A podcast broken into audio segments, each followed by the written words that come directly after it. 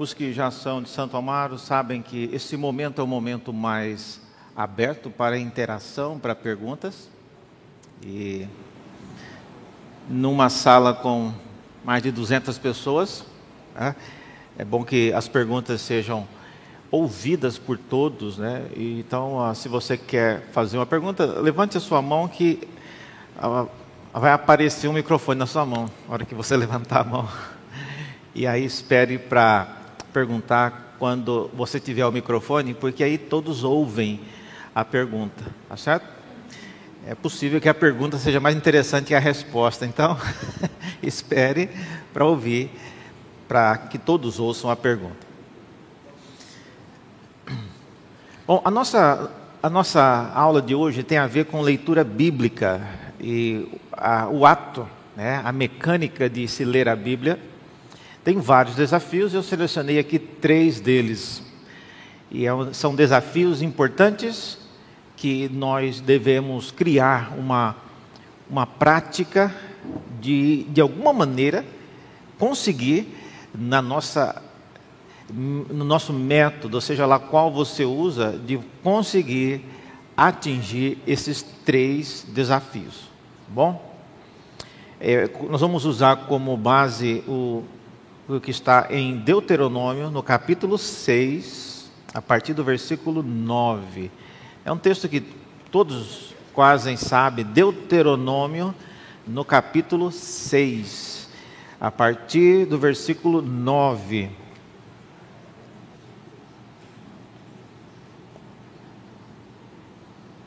Ah, ah, de nove, de seis a nove.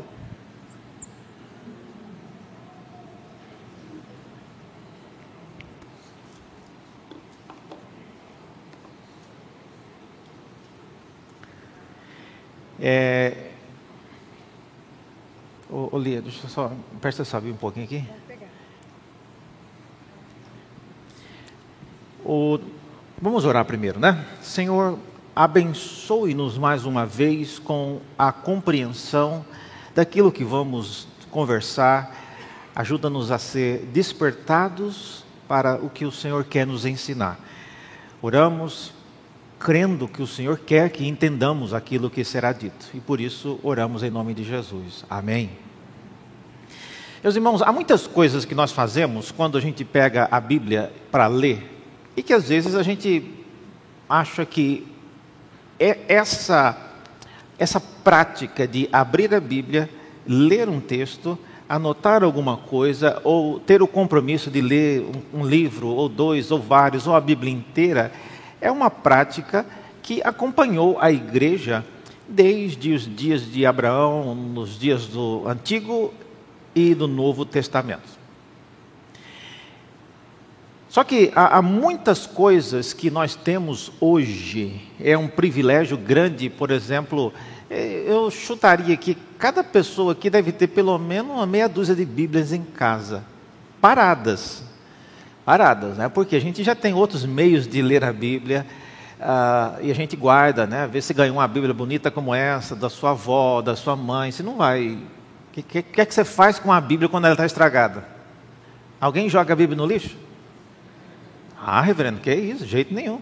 Não, e se a Bíblia está faltando página? Como eu já vi de muitos membros, às vezes não cuidam, já o Gênesis já começa no capítulo 3. E o Apocalipse termina no capítulo 19, porque vai caindo as páginas, né? Então, ah, o que você faz com a Bíblia para descartar uma Bíblia? Alguém sabe como você descarta uma Bíblia? Ninguém sabe porque ninguém descarta, esse é o problema.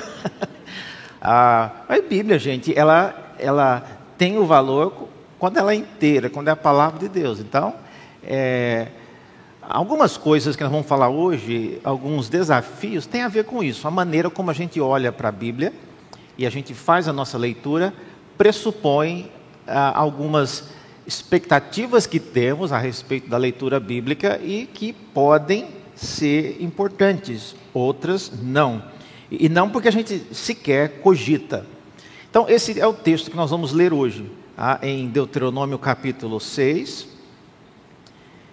É um texto quando Moisés está dando instruções para o povo de Israel a respeito daquilo que ele já ouviu da parte de Deus no Monte Sinai e agora ele está transmitindo para o povo. E ele falou tantas coisas e aí ele chega num ponto onde ele diz: Essas palavras que hoje te ordeno estarão no teu coração. Estou lendo Deuteronômio 6, de 6 a 9. Tu as inculcarás a teus filhos e delas falarás assentado em tua casa e andando pelo caminho e ao deitar-te e ao levantar-te. E também as atarás como sinal na tua mão e te serão por frontal entre os olhos e as escreverás nos umbrais de tua casa e nas tuas portas. Então, esse, essa é a instrução que uh, Moisés dá a respeito da, daquilo que ele está dando. Lembrando que nos dias de Moisés não havia, obviamente, não havia Bíblia ainda. Tá? Isso ninguém aqui questiona. E não só não havia Bíblia, como não havia como todo mundo ouvir sequer a, o conteúdo da Bíblia. A rotina, se você estivesse lá entre os filhos de Israel, o que, que você faria no domingo? Ah, no sábado, né? Porque o sábado, antes do Antigo Testamento, o sábado, você iria para o local em frente ao tabernáculo, você se posicionaria numa certa distância e naquele local haveria um sacerdote que entraria dentro do tabernáculo, sacrificaria um novilho, e você está vendo, sacrificar o novilho não é uma coisa agradável de se ver, mas enfim, sacrificaria o novilho, pegaria parte do sangue, derramaria sobre o altar, e aí dali para frente a gente não veria mais, porque ele entraria para dentro do tabernáculo. E aí faria coisas que a gente sabe porque a gente lê, mas mais nada. E aí encerrava a programação do dia. Onde está a leitura da palavra, reverendo? Onde está o momento de louvor, de pregação? Tabernáculo não tinha nada disso, meus irmãos. Tabernáculo não é, não é para ser comparado com a igreja. Ah, se você compara, tem muitas, muitas coisas que não se conectam. Por exemplo, o povo de Deus ficar para lá de fora. Imagina, é só eu entrar aqui e pregar para ninguém, vocês lá do lado de fora na calçada, não, não vai dar certo. Então, a prática de leitura acontecia em festas solenes, não é, é festa de aniversário, festa de casamento, não. Eram celebrações que a lei de Deus havia determinado que acontecesse. Então, nesses dias de celebrações, aí sim, Aí a lei de Deus era lida. E era lida pegando então o manuscrito que havia sido enviado, escrito por meio de Moisés, no caso do Decálogo, escrito com o dedo de Deus, mas aí era lido. E os irmãos e as pessoas do povo de Israel faziam o quê? Ouviam atentamente. Tá? Ninguém tinha a sua Bíblia para acompanhar, nem versão corrigida, nem atualizada, nem Nova Almeida, nem nada. Agora, eu, eu, sou uma pessoa que tem uma voz um pouco baixa, assim, sem microfone. Tem gente que conversando, parece que a pessoa está gritando, né? Tem gente que fala alto. Né? Ela está tá só conversando, mas ela conversa né, em 200 decibéis, né? Você fala assim, só. É, então. Então, nossa, com quem ele está brigando? Ele não está brigando, ele só está conversando, né? Mas se você não fala alto, imagine o povo de Israel, na ocasião quando Moisés estava falando com eles aqui, tinha 550 mil pessoas com mais de 21 anos e capazes de ir para a guerra. Se você colocar uma esposa para cada homem desse, mais um filho, né, e, e um filho chorando e um cachorro latindo e um bezerro. Então, imagine o volume de som e de quanto aquele que está falando precisaria falar muito alto para que as pessoas. E outra coisa, nós estamos aqui num ambiente fechado. Se eu tivesse falando lá no Parque Ibirapuera ou lá no Vila Lobos, aí a minha voz desapareceria, porque mesmo que estivéssemos com amplificação, o som dissipa e, e não é fácil. Então, no contexto de Moisés, é, ler a Bíblia, quando ele diz aqui, eu queria agora chamar a atenção no versículo 6, na ordem que diz: Essas palavras que hoje te ordeno estarão no teu coração. Sublinhe essa, essa palavra aí: estarão no teu coração. E o que, é que significa estar no coração? Então, essa é, é o primeiro desafio. Tá? O primeiro desafio é o de memorizar. Tá? Não é uma prática que nós temos o costume de fazer. Por quê? Porque nós já temos a Bíblia pronta, impressa, disponível a qualquer momento. Então, se você sabe disso, você não vai se preocupar em memorizar aquilo que foi dito. Tá?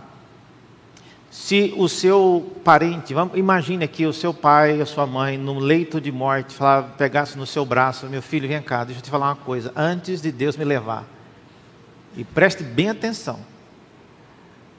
Olha, se você te conhece, o que, que você vai fazer? Peraí, meu pai, deixa eu pegar uma caneta aqui e anotar isso, porque às vezes, eu não sei se já aconteceu com você, você sai de um cômodo da sua casa, vai até outro a buscar alguma coisa. Quando você chega lá, você não lembra o que você estava procurando. Já aconteceu com alguém aqui? Aí você volta porque você já esqueceu o que você queria. Ah? Hã? Aí você volta e lembra. Ah? Então, é, tem pessoas que precisam anotar. Então, se você tem uma mensagem importante, seu pai vai te dizer uma coisa e certamente ele pode vir a falecer nos próximos minutos, você vai querer anotar aquilo. Vai que o que ele tem para falar é uma coisa mais longa. Então você vai anotar. Então, no caso da palavra de Deus aqui, no, no contexto de Moisés, quando ele diz aqui que essas palavras estarão no teu coração, isso significa que para um ouvidor, para quem esteve naquele momento, para quem participou daquele episódio, é de, de que não terá esboço. Então, o que estou falando aqui, olha, é, o que vocês pegarem é isso aí. Não vai ter uma cópia impressa, não tem como baixar um PDF, não tem como acessar site nenhum. É o que vocês ouvirem aqui.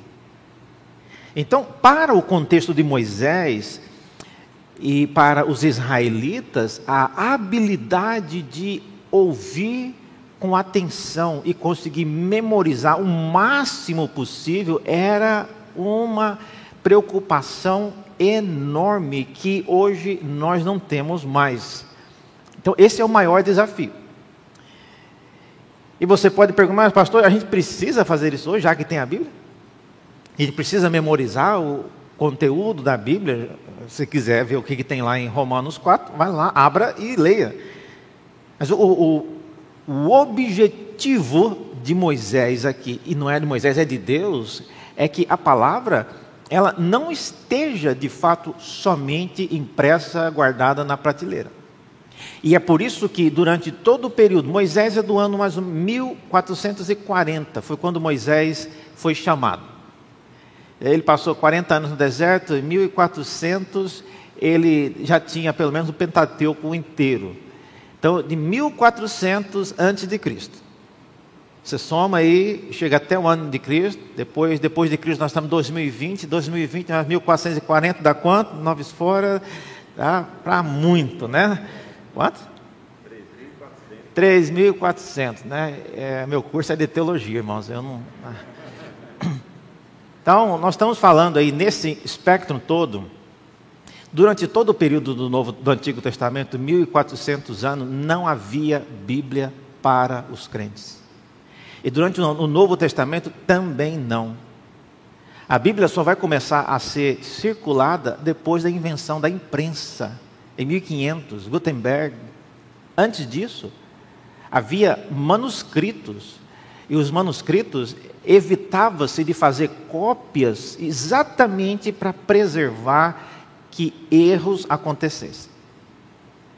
Então, uma maneira comum de fazer cópias seria chamar várias pessoas, todos eles escribas famosos, uma pessoa lia e eles então redigiam o que estava sendo lido.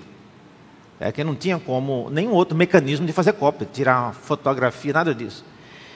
Mas isso, ainda assim, isso aconteceu quando uma tradução da Bíblia para a língua grega aconteceu. E essa tradução, porque ela usou 70 homens para fazer essa tradução, aí o nome da tradução ficou sendo Septuaginta, né, que tem a ver com 70.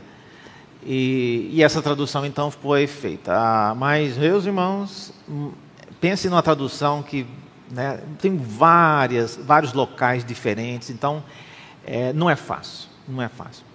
Então, o, o primeiro desafio então é memorizar e colocar no coração aquilo que Deus tem nos dado. E eu diria que a maioria do tempo, nós estamos em 2020, então você tem 1440 mais é, Gutenberg 1500, então aí dá 1500 para 1440, dá quase 3 mil anos sem a Bíblia impressa. Então, o que vocês têm hoje, é, isso que vocês têm hoje aqui é uma novidade. Então, vamos assim extrapolar aqui, só tem 500 anos que a gente tem uma Bíblia dessa. Mas a maioria do tempo, e a maioria do povo de Deus não tinha acesso a isso. E o que é que eles faziam? Eles prestavam atenção. Isso muda o modo como você interage quando a palavra de Deus é lida. Eu não sei quantos já visitaram igrejas mais antigas, especialmente na Europa, e o, o, modo como as igrejas elas são organizadas. Então, se você vai numa igreja, isso não é igreja reformada. Eu estive em uma lá em, em Oxford e eu fui no culto ao domingo. Aí você entra na igreja, do lado de cá tem os bancos da igreja, olhando para essa direção. Do outro lado da parede tem outra fileira de bancos assim, olhando para essa direção, os bancos. Aqui atrás ficava o coral. E coral é de crianças. Cantam parecendo um anjo. O bichinho parece um sabiazinho, tudo afinado, uma coisa né, do outro mundo. Nunca vi coisa tão bonita. Ah. É, aqui fica o, a mesa né, da, da ceia e, e o púlpito fica onde? Se, se o pessoal está olhando para cá e para cá, onde vai estar o púlpito? Não está no meio, não, meus irmãos. O púlpito está tá bem aqui, ó. Aí, como eu não tenho costume de ir em igreja que o púlpito está lá no, no, Aí eu fiquei quase com uma dor no pescoço, né? Ouvi o sermão olhando para o pastor. Só que eu fui várias vezes nessa, nessa igreja, eu estava fazendo um curso e aí eu comecei a observar para os irmãos como é que ele como é que ninguém tem um torcicólogo, né? Frequentar a igreja que o púlpito está pendurado na parede. Mas na verdade faz parte de uma cultura de você ouvir a palavra de Deus em contrição. Então todo mundo desse jeito aqui, ó. Contato visual zero. Mas eles ouvem a palavra de Deus, é, de uma, com uma atitude diferente. E aí eu que estava olhando para o pregador, inclusive, é, é, muito até monótono, porque ele lia tudo, não, não fazia contato visual hora nenhuma. Por quê? Porque ninguém está olhando para ele, só eu que estava. Eu não era acostumado. Então, isso mostra que a maneira como nós a, lemos a Bíblia hoje é uma maneira que às vezes prioriza coisas que não são importantes. Então, eu não sei quantos já tiveram essa iniciativa Vou ler a Bíblia esse ano, vou comprar aqueles marcadores, um, um amarelo, um vermelho e um verde. Quando for coisa que eu concordo, vou botar de amarelo. Quando for coisa que eu não entendi, aí vai começar, quando você lê Gênesis, vira uma bagunça, sabe? e não tem como apagar. E aí? Aí você olha para a sua Bíblia assim, meu Deus, agora né, ficou muito complicado, não é didático. E você percebe que a quantidade de coisas que você não entende é muito grande. E se você for esperar ter resposta para tudo, não vai progredir a, a leitura. Isso, então, é uma preocupação que um israelita não tinha quando ele ouvia a palavra de Deus. Quando ele ouvia a palavra de Deus, a principal e a preocupação primeira era: eu preciso guardar esse conteúdo no coração. Ah. Então, é, hoje, como nós temos uma facilidade muito grande, nós temos a Bíblia nas mãos, adivinha, nós subestimamos essa habilidade e, mesmo com a Bíblia na mão, a gente não guarda o conteúdo. Aí a pessoa está lá na sua casa, lá no salão de beleza, fazendo a unha e alguém pergunta alguma coisa, puxa vida, tem um texto, eu não lembro qual é, mas se eu soubesse, eu ia falar agora aqui para essa pessoa, que seria uma bênção. Ela estava falando uma coisa que não é verdade, e eu lembro que o pastor Daniel falou um versículo, mas eu não lembro qual era, agora ele não quer mais postar lá na coisa, eu não estou nem sabendo mais. mas eu, eu lembro que tinha um texto que ele falava e que era muito bom, e eu não lembro mais. Isso porque a nossa, ou esse desafio de memorizar, a gente não tem mais. Tá? E eu queria desafiar a igreja de Santo Amaro a ser uma igreja que não precisa decorar a Bíblia inteira, irmãos, mas você precisa sim memorizar trechos longos de histórias. Você precisa saber a história de Abraão, para onde ele foi, onde ele nasceu, o que ele fez. Ah, guarde histórias, porque é muito mais fácil você comunicar com pessoas que não são crentes e você começa a contar uma história, do que você abrir a Bíblia para ela e começar, está vendo aqui? É, não, é simples assim. Tá? Tamanho de letra, quem não é acostumado a ler a Bíblia não, não tem costume de ler letra tão pequena. A pessoa pode não saber ler. Tá? Então tem várias coisas que podem acontecer. Então memorizar é uma coisa importante. Tá? E uma outra coisa com respeito a esse ato de memorizar é que você vai, quando você guarda no coração, isso significa que você está é, valorizando a, o conteúdo. Às vezes, eu não sei se você já teve essa surpresa, especialmente quem tem filhos aqui novos, adolescentes. Aí você vê, o, toca uma música no rádio e a criança está cantando toda a letra da música. Onde que você aprendeu essa letra? Como é que você sabe? E não é letra simples, não. É complicado. Às vezes, letra em inglês. E o menino está cantando. Você não sabe nem que música é, e muito menos como ele aprendeu. Ah, se eu perguntar aqui para alguns de vocês, qual é o telefone de você? Muita gente não vai saber, porque hoje você manda o número. Ninguém guarda número, né? Porque então, é, quando você se propõe a memorizar um conteúdo, é uma maneira de nós valorizarmos aquilo que você está memorizando. Tá? Então, meus irmãos, isso não é uma é importante ao ler mais importante do que anotar, eu não entendi, eu não concordo, eu não sei onde é Ur dos Caldeus. Não, o mais importante é você guardar a história. É você poder ser capaz de contar aquela narrativa para outra pessoa. Pergunta? Há uma pergunta, o um microfone. É, microfone, vamos. É, já fica alguém aqui na, aqui na frente, tem uma pergunta aqui. Então, esse é o primeiro desafio, né? Aqui, ó.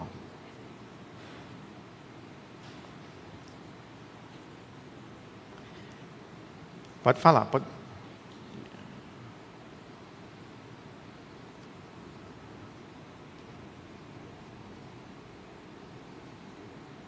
Som. É, na verdade, não é uma pergunta, eu queria falar uma colocação em relação a isso que o pastor está falando, da, de memorizar histórias. Essa semana eu passei por uma experiência onde a gente estava comentando sobre pessoas que bebem né, de manhã. E aí eu lembrei daquela passagem de Atos, quando, é, quando Pedro ele estava, quando desceu o Espírito Santo, e aí ele vai enfatizar e falar assim, meus irmãos, esses, esses, essas pessoas não estão bêbadas, porque já são nove horas da manhã, ainda são. Então, aí eu falei, naquela época, é, era um absurdo você estar tá embriagado às nove horas da manhã. Então, eu acabei contando essa história com uma pessoa que não é crente, mas é, falei né, do, da, da maneira e ela foi levada até a escritura para a gente poder compartilhar dessa, dessa passagem, é. pela história. É muito importante isso, né? a capacidade de a gente se lembrar de coisas e, e compartilhar, isso é, isso é importante. Tá? Ali, o, o irmão de vermelho ali,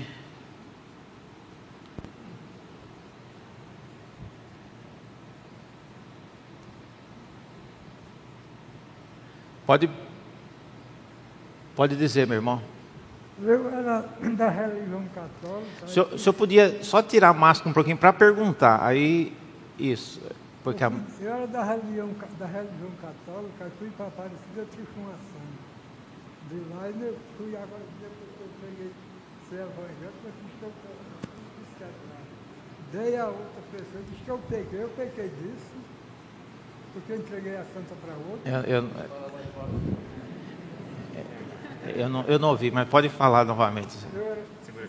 Eu era da, eu era da, da religião católica, uhum. aí fui para Aparecida, eu comprei uma santa. Aí trouxe, aí fui agora, foi só evangélico há uns seis anos ou mais. Aí meu filho disse que eu quebrasse, eu, eu não quis quebrar, eu queria que eu não deixei, e cheguei e dei a outra. Eu peguei nisso, ele disse que eu peguei. Ah, ok. Ele está falando que ele já foi católico, ele tinha uma santa, né? E filho dele falou para ele quebrar a santa, né? e ele não quebrou. Ele quer saber se ele pecou, tá? Olha, é a pergunta, é, vamos chamar bem tópico, né? Tá. Mas é importante isso, irmãos. Quem já foi católico? E se você tem uma imagem e geralmente imagem que vem da igreja católica tem um valor sentimental. Às vezes foi uma avó que deu, está na família faz 80 anos, tem, tem imagens que são caras, inclusive, tem detalhes em ouro, tem várias coisas. Tá?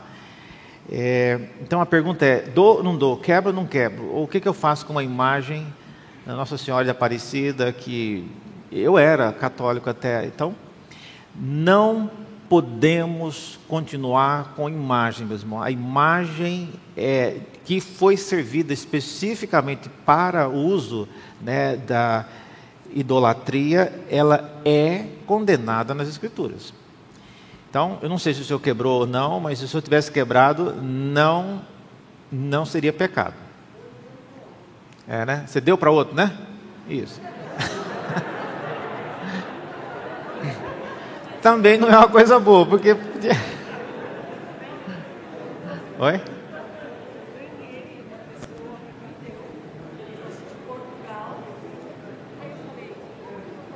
É.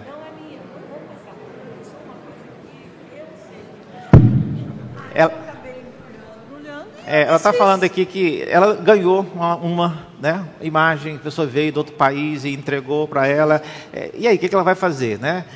Não é a fé que ela tem, mas o princípio é: a Bíblia condena diretamente ter uma imagem que sirva para você é, prestar culto ou à imagem ou aquilo que a imagem representa.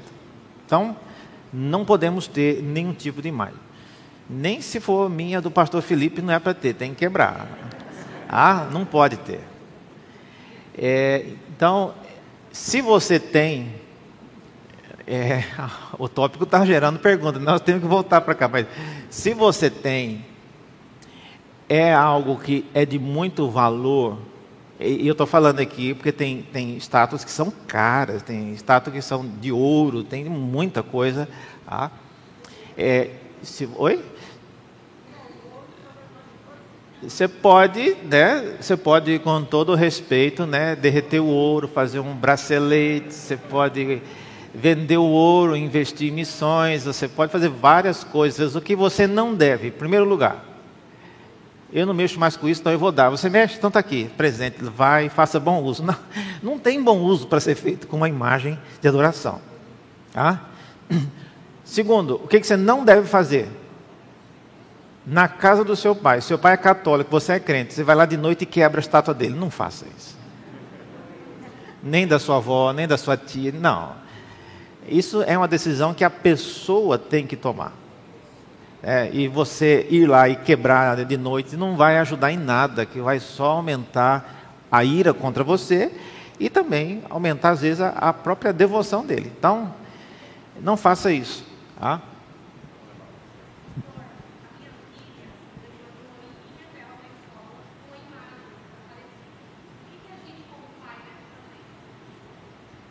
É, a, a, filha dela ganhou uma imagem na escola de presente. E aí, fazer o quê? Ah, mostrar na Bíblia, minha filha, vem cá, olha aqui, está vendo aqui? A Bíblia fala em Êxodo, está nos Dez Mandamentos, tá?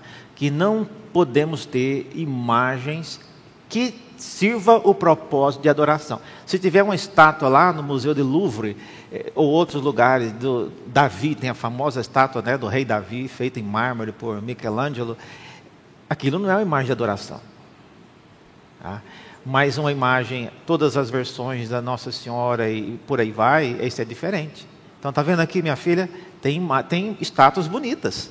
Tá? Mas essa aqui é um retrato da Nossa Senhora em alguma das versões. Então, a, a Bíblia condena né, veementemente. Então, por isso, tá? a gente não vai guardar isso. Se eu guardar, vai trazer maldição na minha casa? Não, não vai trazer maldição na sua casa. O povo de Deus é um povo abençoado. Né? Lembra de Balaão? Ninguém vai, mas é a sua convicção em obediência à Escritura que você não deve ter. Tá? Então, e também não faça muito drama. Você vai é, quebrar, você vai botar no meio do asfalto lá, você mora num condomínio, faz uma divulgação, né? eu, eu vou meter o martelo na Nossa Senhora aqui. Não precisa disso, aí você já está virando um fariseu, né? vá no, no seu quarto, né? Quebre ou faça o, o uso mais. É, esse é o modo correto de você descartar uma estátua de adoração, tá bom? Sim. Tem duas perguntas aí, gente. Deixa a santa. Vamos voltar para a aula.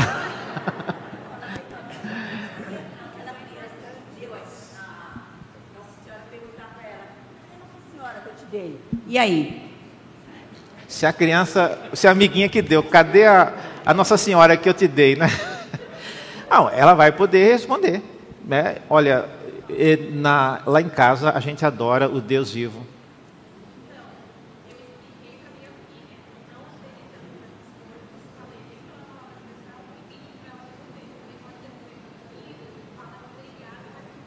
É, devolveu. É. Mas isso é, um bom, é uma, boa oportunidade para testemunho, meus irmãos. Para testemunho. Tá? Então, é, sim, uma pergunta ali. Reverendo, a Igreja Católica requer para ela o, o feito de ter reunido os livros, formado a Bíblia. Quem de fato formou a Bíblia que a gente tem hoje? O, Daniel, você, eu, eu, eu, não entendi direito a pergunta. Ele perguntou quem que formou a Bíblia, que a Igreja Católica toma essa alcunha, né? Ele quer saber quem que formou o, o quórum da Bíblia. Quem, quem formou? Isso. Quem fez a Bíblia? Ah, quem? Ah, ok. Quem fez a Bíblia, quem formou né, o, o que nós temos hoje como a, a Bíblia. Né? Então, aqui nós temos uma Bíblia né, é, tem os livros e que na Igreja Católica, vocês sabem, tem sete livros a mais. São, às vezes, livros independentes, às vezes são acréscimos em livros que nós temos. Por exemplo, no livro de Daniel aparece um acréscimo. Então, é, quem formou a Bíblia? Olha, é uma pergunta vasta, né? vale a pena até a gente tratar depois uma aula só sobre isso. Mas ah, olha, desde antes de Cristo, nós já tínhamos um, um chamado, um, um grupo de livros que a gente chama de canon. Né? É um grupo de livros que já vem, já vinha sendo copiado séculos após séculos com uma quantidade de livros específica. Então, para quem acompanha, para quem conhece um pouquinho, meus irmãos, da história da Bíblia, você sabe que esses períodos foram bem pequenos. O período quando é, os livros que são chamados deuterocanônicos, né? Aqui a gente chama de apócrifos, né? Mas a palavra apócrifos para alguns até a palavra parece que é uma coisa feia, né? Mas não, é apó vem do grego depois e crifos tem a ver com escrita. Então são livros que foram escritos depois que o texto principal havia sido escrito. Não tem nada de feio nisso, né? Mas a gente viu uma coisa, esse trem aí é apócrifo, né? Não, não ponha tanta ênfase na palavra apócrifo. Tá? Mas então, na Igreja Católica, há sim a, a doutrina de que a tradição da igreja é também importante. Então, a tradição que é a, o costume, a maneira como a igreja, os papas, os líderes interpretam a Bíblia, isso é também igualmente importante. E eles acreditam que, se não fosse por causa da tradição, a Bíblia não chegaria até nós. Então, é porque alguém creu que acabou guardando e nos trazendo até aqui. Tá? Nós não acreditamos que a tradição substitua a, ao texto escrito. E a razão é, é, vai até bom, é um bom canal para voltar aqui, mas é, a razão que tinha, vamos imaginar que esse aqui é os dois tabletes escritos por Deus, dez mandamentos. Esses dois tabletes não saíam de dentro da arca. Nem Moisés tinha acesso aos, dois, aos dez mandamentos. Então, como é que eles iriam conhecer o conteúdo? Então, isso aqui é chamado a tradição escrita. Estava escrito. A tradição oral, ela não tinha a finalidade de contar uma história até que ela pudesse ser escrita. Não, a tradição oral, ela divulgava de forma oral aquilo que não podia ser circulado de forma física. Então, quando Deus, por exemplo, apareceu e disse para Moisés a respeito disso. Leia depois em Êxodo, Êxodo, capítulo 17, versículo 14. Nesse texto, Deus fala para Moisés: Olha, eu vou destruir os Amalequitas que pegaram vocês aí de surpresa, e eu quero que você registre o que vai acontecer num livro, Moisés. Eu gosto desse texto, que aí ele fala, e depois, depois que você registrar, sabe o que você vai fazer? Você vai repetir para Josué. Então, nesse texto você vê claramente o ato de registrar a tradição escrita e depois repetir. Ah, por que, que tinha que repetir? Por que, que não faz uma cópia para cada um? Meus irmãos, nós estamos falando do período do Antigo Testamento. Como é que você vai copiar? Tem um projeto no Mackenzie que teve de copiar a Bíblia à mão. A ideia é maravilhosa. Né? Só que descobriram que 4.500 funcionários, cada um copiando, alguns até forçados. Vai lá, vai lá, tem que copiar um versículo. Alguém descobriu que em alguns versículos a pessoa estava copiando bobagem lá, não estava copiando o texto da Bíblia. Então, aí o que poderia ter um projeto tão bonito acabou tendo que, tá, deixa quieto, não vamos circular demais esse manuscrito, né? A, a, ideia era boa, que cada funcionário escrevesse um versículo da Bíblia. Eles fizeram a coleção da Bíblia manuscrita. Tá? Então, para que isso não acontecesse, então, a tradição oral, ela tem a finalidade de divulgar aquilo que não pode sair de dentro da arca. Tá? Então, se você já ouviu falar isso, a tradição oral era o período quando o povo de Israel não tinha Bíblia, passava de pai para filho só a tradição oral. Aí um dia alguém resolveu escrever. Isso não é verdade. A tradição oral preenchia um vácuo que era a ausência de capacidade para você fazer cópias. Como é que você faz cópia para tanta gente? Ah? Então, olha só uma. Eu até ia falar isso. Imagine, imaginemos não, é verdade, né? É, Israel, no dia que Moisés falou isso, tinha 603.550 homens, com mais de 20 anos. 603 mil pessoas.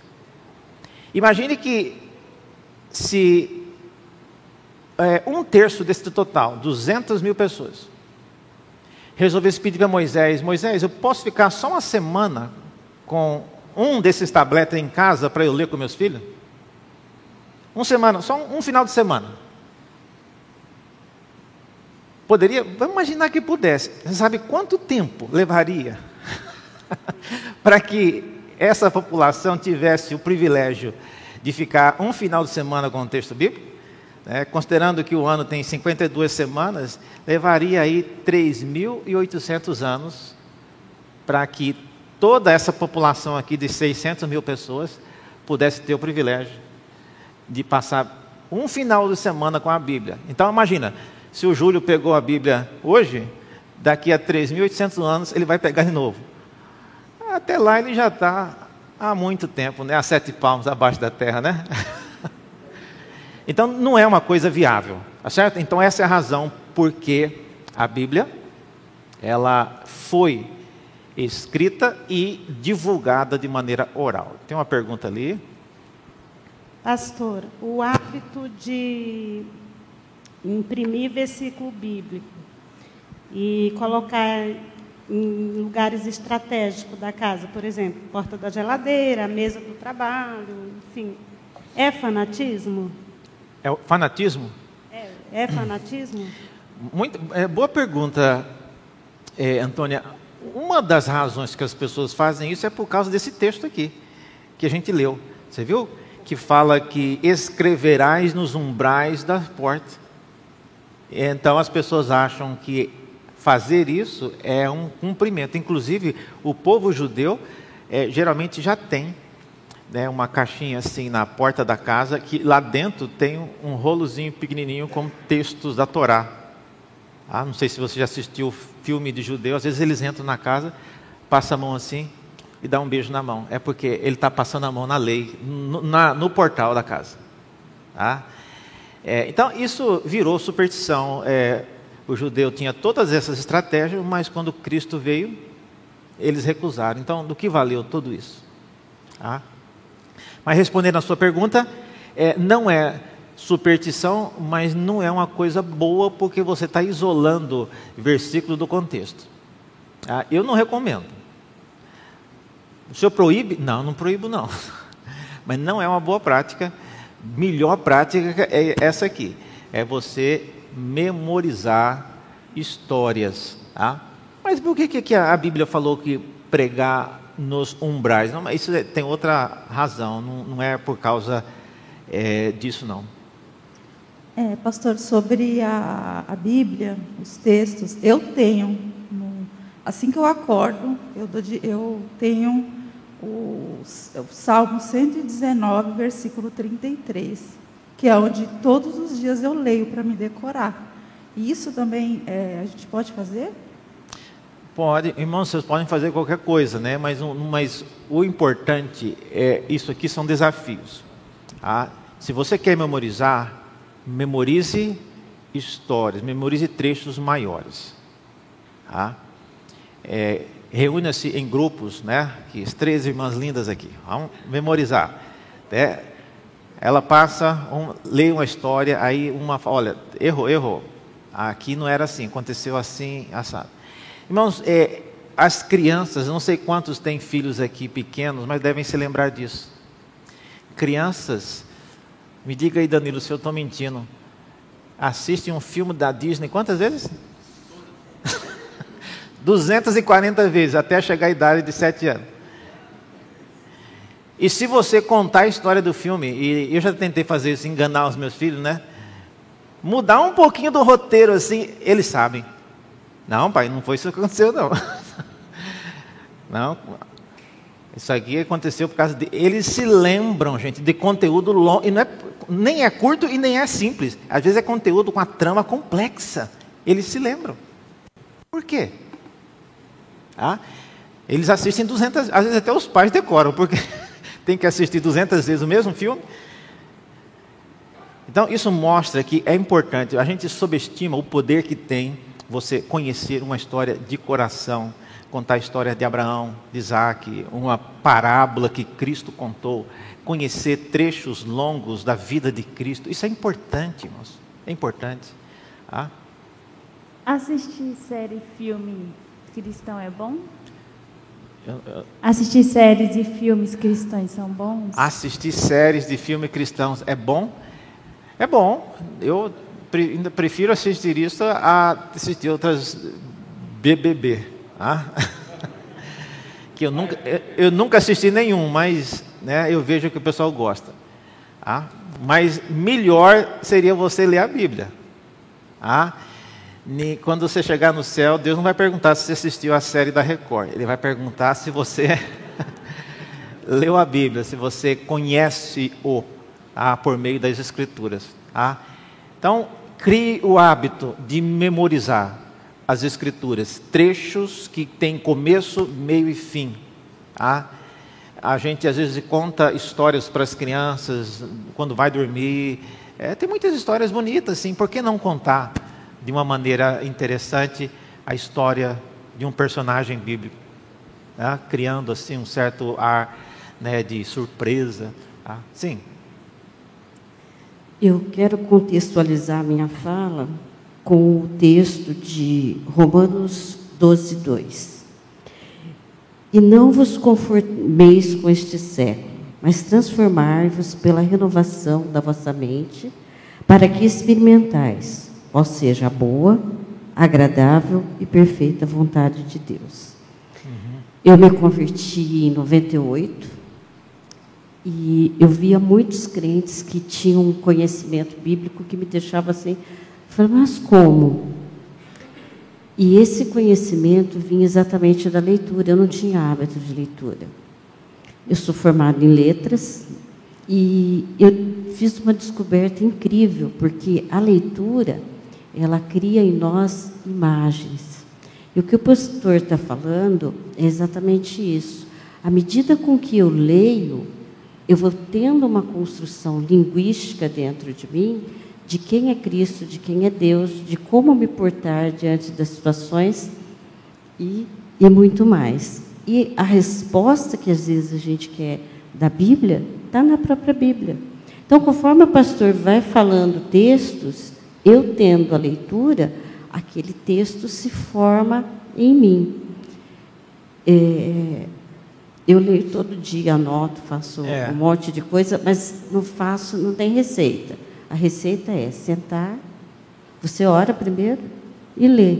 E as coisas vão surgindo na sua mente, porque esse versículo traz exatamente isso. É como eu vou na academia para treinar o músculo, eu tenho que treinar o cérebro. Uhum. Né? Então, tem desafios que são possíveis. Então, desafios que você não devia ter. Primeiro, eu quero conseguir ler a Bíblia em um mês. É possível? Olha, se a pessoa não dormir. Né? e, e outra coisa, por que você faria isso? Não tem razão. Eu quero decorar todo o Novo Testamento, decor, para não precisar da Bíblia. É uma coisa importante? Olha, se você, se você me perguntar, eu acho que é mais importante você entender a mensagem do Novo Testamento do que decorar o Novo Testamento. E se você tiver a Bíblia impressa, se você tiver não estiver num país que não tem a Bíblia, é, então vale a pena você focar o desafio em entender e não decorar apenas. Tá? Então, é, por isso que eu estou falando, são três desafios. O, o primeiro dele está aí, né? Mas quando Deus, por meio de Moisés, falou: essas palavras estarão no teu coração, né? não era apenas uma, uma informação. Ouça aqui e automaticamente você vai perceber que amanhã tudo que eu falei vai estar ecoando de volta, naturalmente não. Tá? Então, isso era uma ordem. Eu estou te falando uma coisa, isso aqui tem que estar no teu coração. Tá? Não vai ter ninguém para te repetir isso. Possivelmente Moisés não teve a chance de repetir isso mais do que uma vez. Nós estamos lendo aqui um texto que ele falou, e certamente ele falou uma única vez. Moisés tinha a vida muito atribulada, muitas coisas para fazer, então não tinha como. Tá? Vocês devem se lembrar de uma ocasião quando Moisés tinha que explicar algumas coisas, e ele fazia uma fila enorme. Êxodo 18 fala que o sogro dele, olha que para o sogro falar uma coisa dessa, né? Então, o sogro geralmente não importa com o genro, né? Então, né? não, estou brincando. Mas o sogro reparou, falou, olha, quero te desanimar não, mas você vai morrer desse jeito. Ou você, ou quem está nessa fila. É, porque não tem como você sozinho explicar para todo mundo, tirar a dúvida de todo mundo. Então, a Bíblia não foi escrita o desafio não é você ler tudo e entender tudo e memorizar tudo da primeira vez. É por isso que esse projeto de leitura de Santo Amaro né, prevê ciclos. Né? Você lê primeiro uma abordagem histórica, os livros históricos, depois você lê outros com admoestações e instruções, e por último, conteúdo mais denso. Tá bom? É, eu queria só no, 11, 12, uma, mais um último aqui hoje, eu não vou forçar tudo, né? Talvez a gente retome né, na outra ocasião isso aqui. Mas o, o último de hoje seria inculcar. Essa tarefa de inculcar na Bíblia, ela é dita que ela acontece através da repetição. Então, essa é a primeira estratégia, você repetir um conteúdo. Só que nem todo conteúdo é próprio para ser aprendido por meio de repetição. Tem coisas que você, pela repetição, você aprende. O que Moisés está falando para ser repetido são as leis. E leis geralmente não tem contexto grande, não tem histórias, não tem é, situações amplas, mas você tem que memorizar aquela lei. Tá? Então, quando você. E é bom, tem conteúdo que você precisa ter somente a, a instrução. Tá? Minha filha ganhou uma estátua do amiguinha, a estátua da Nossa Senhora. O que é que eu faço? Lei de Deus memorizada no coração.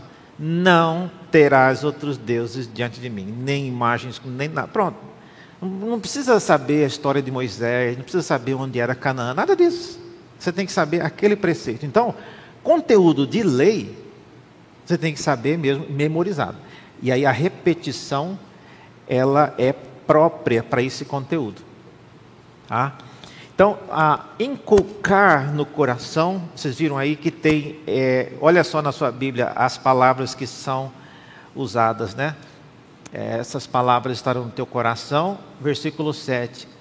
Tu as inculcarás a teus filhos. Tá? E delas falarás assentado em tua casa, andando pelo caminho, ao deitar-te e ao levantar-te. Tá?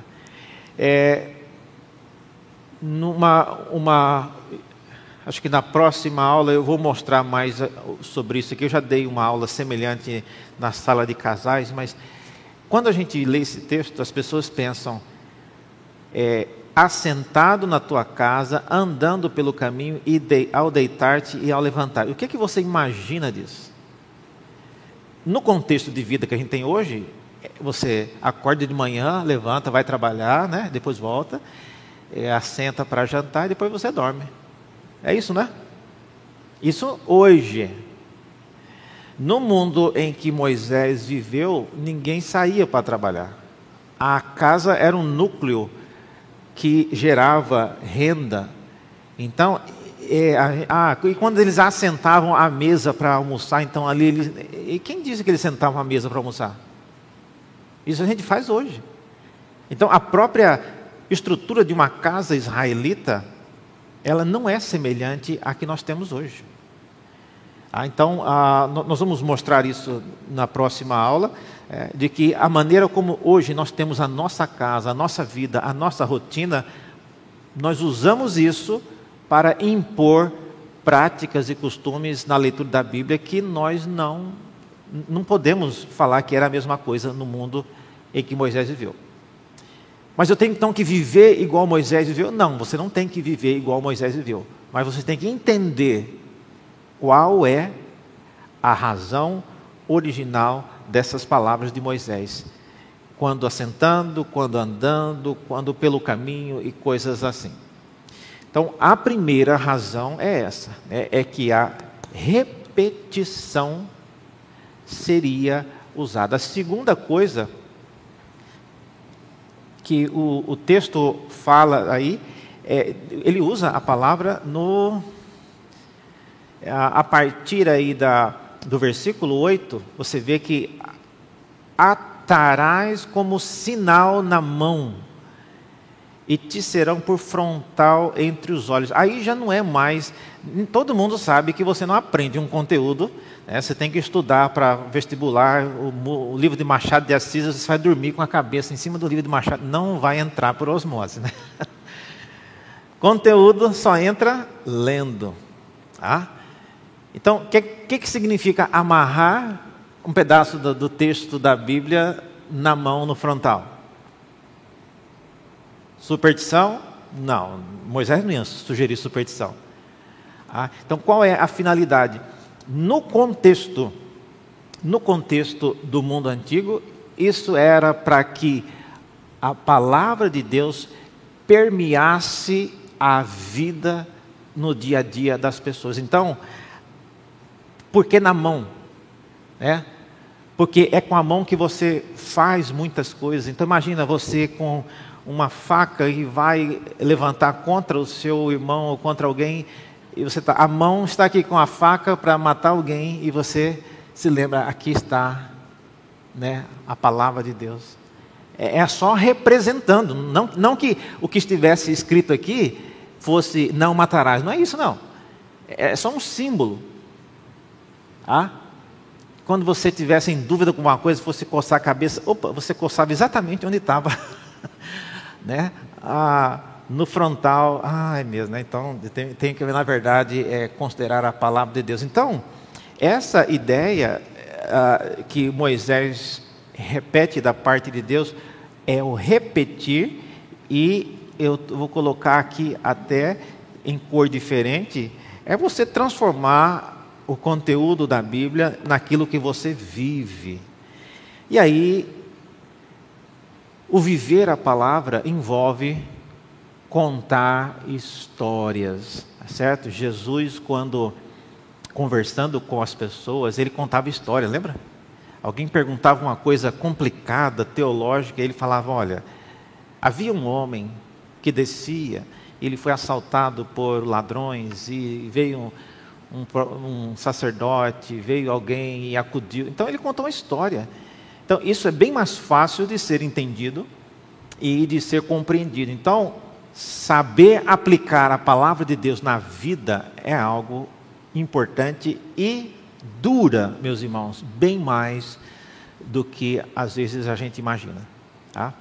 E eu sei que dura porque eu, na experiência prática, você percebe que os nossos filhos, eles memorizam como eu falei, filmes, eles memorizam nomes, eles memorizam canções, músicas.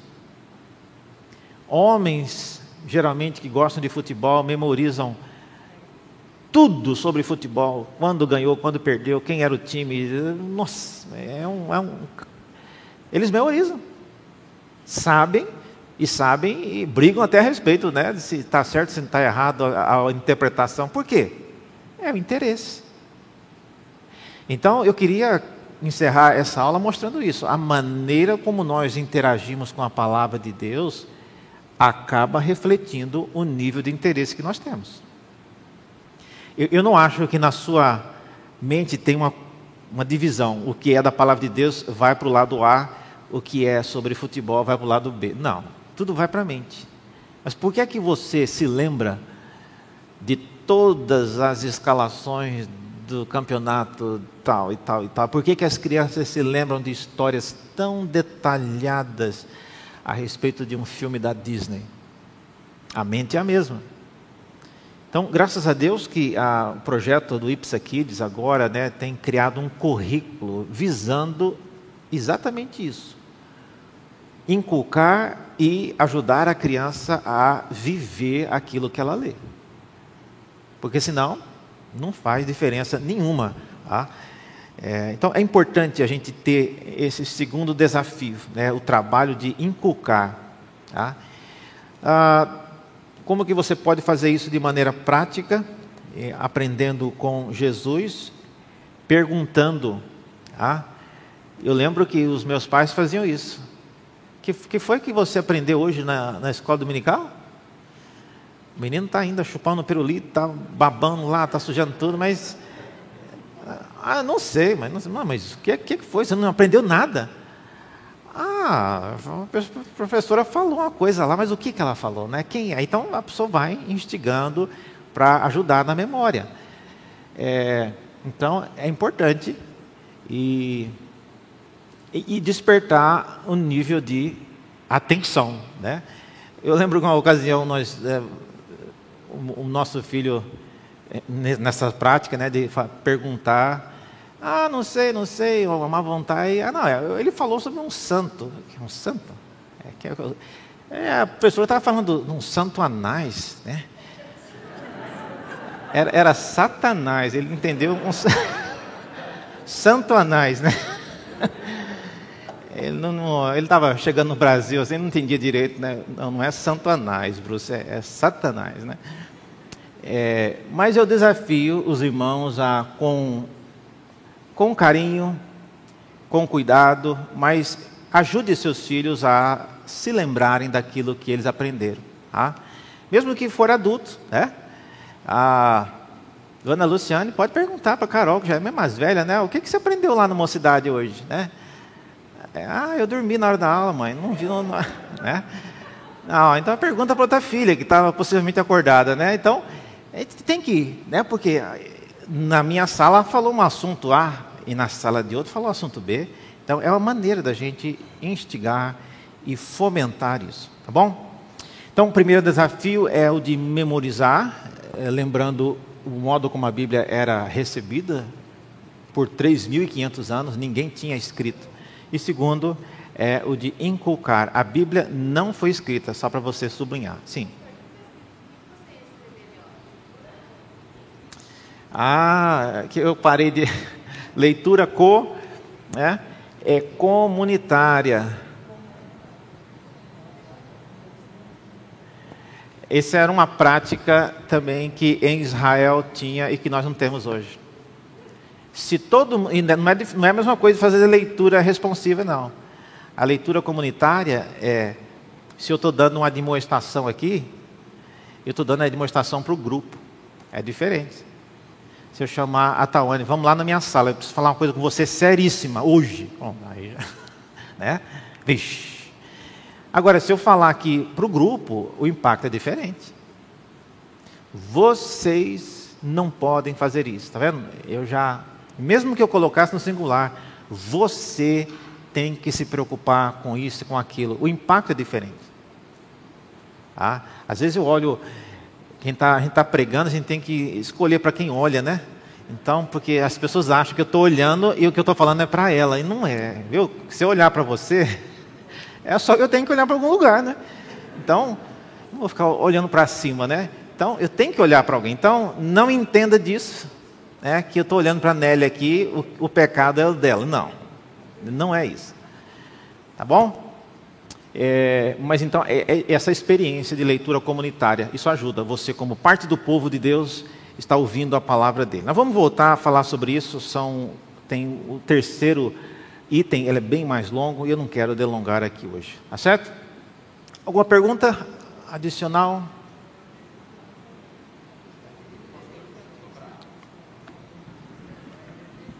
Só para contar aqui, é, a parte de repetir, é, parte do Ipsa Kids, a Marli está é, tá dando aula, e aí tem um cronograma que uma história é contada para a criança, e depois tem a outra, uma, essa outra repetição, e aí a forma como está sendo feito é para repetir, a criança gravar, as crianças contarem as histórias e, e pegando cada criança ali e fazendo com que a criança absorva esse, esse conteúdo e saiba contar a história futuramente. Isso. É, obrigado por entrar nesse detalhe aí, é importante. Uma pergunta lá.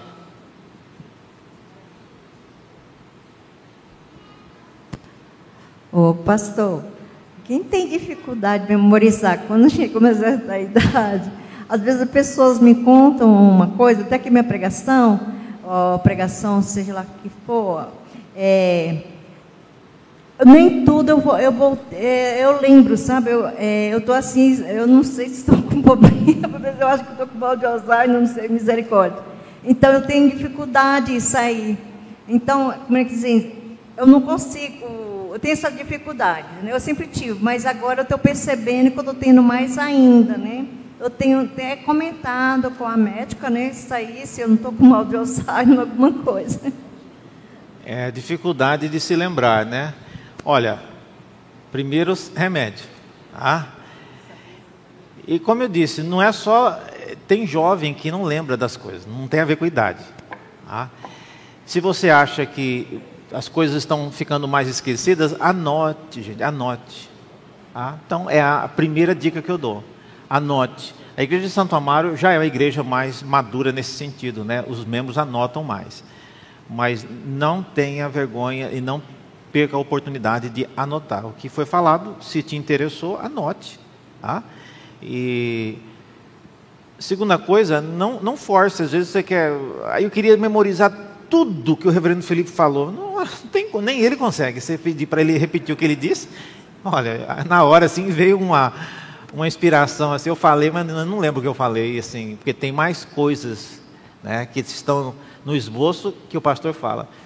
Então, o objetivo não é que você memorize e decore o que o pastor falou, mas que você entenda, que você é, tire aplicações e tome nota, tome nota, tá bom? É, graças a Deus os, os, sermões ficam gravados no YouTube, você pode voltar e repetir várias vezes o que você não entendeu e tentar, né? Mas não, não ponha para você o objetivo de decorar sermão, tá? não é o objetivo. Ok? Então, os irmãos da igreja que tem santo hoje, o que, vocês vão fazer? Chegar em casa? É. Igor, pode jogar fora aquele santo lá, viu? Gente, vamos orar, encerrando o nosso tempo junto. Senhor, obrigado pela oportunidade que, discutindo sobre a tua palavra, temas que ela nos desafia, acabamos aprendendo diversas coisas e Queremos que o Senhor nos ajude a enfrentar esses dois desafios que colocamos aqui hoje, enquanto nos envolvemos na leitura da tua palavra. Pedimos isso em nome de Jesus. Amém.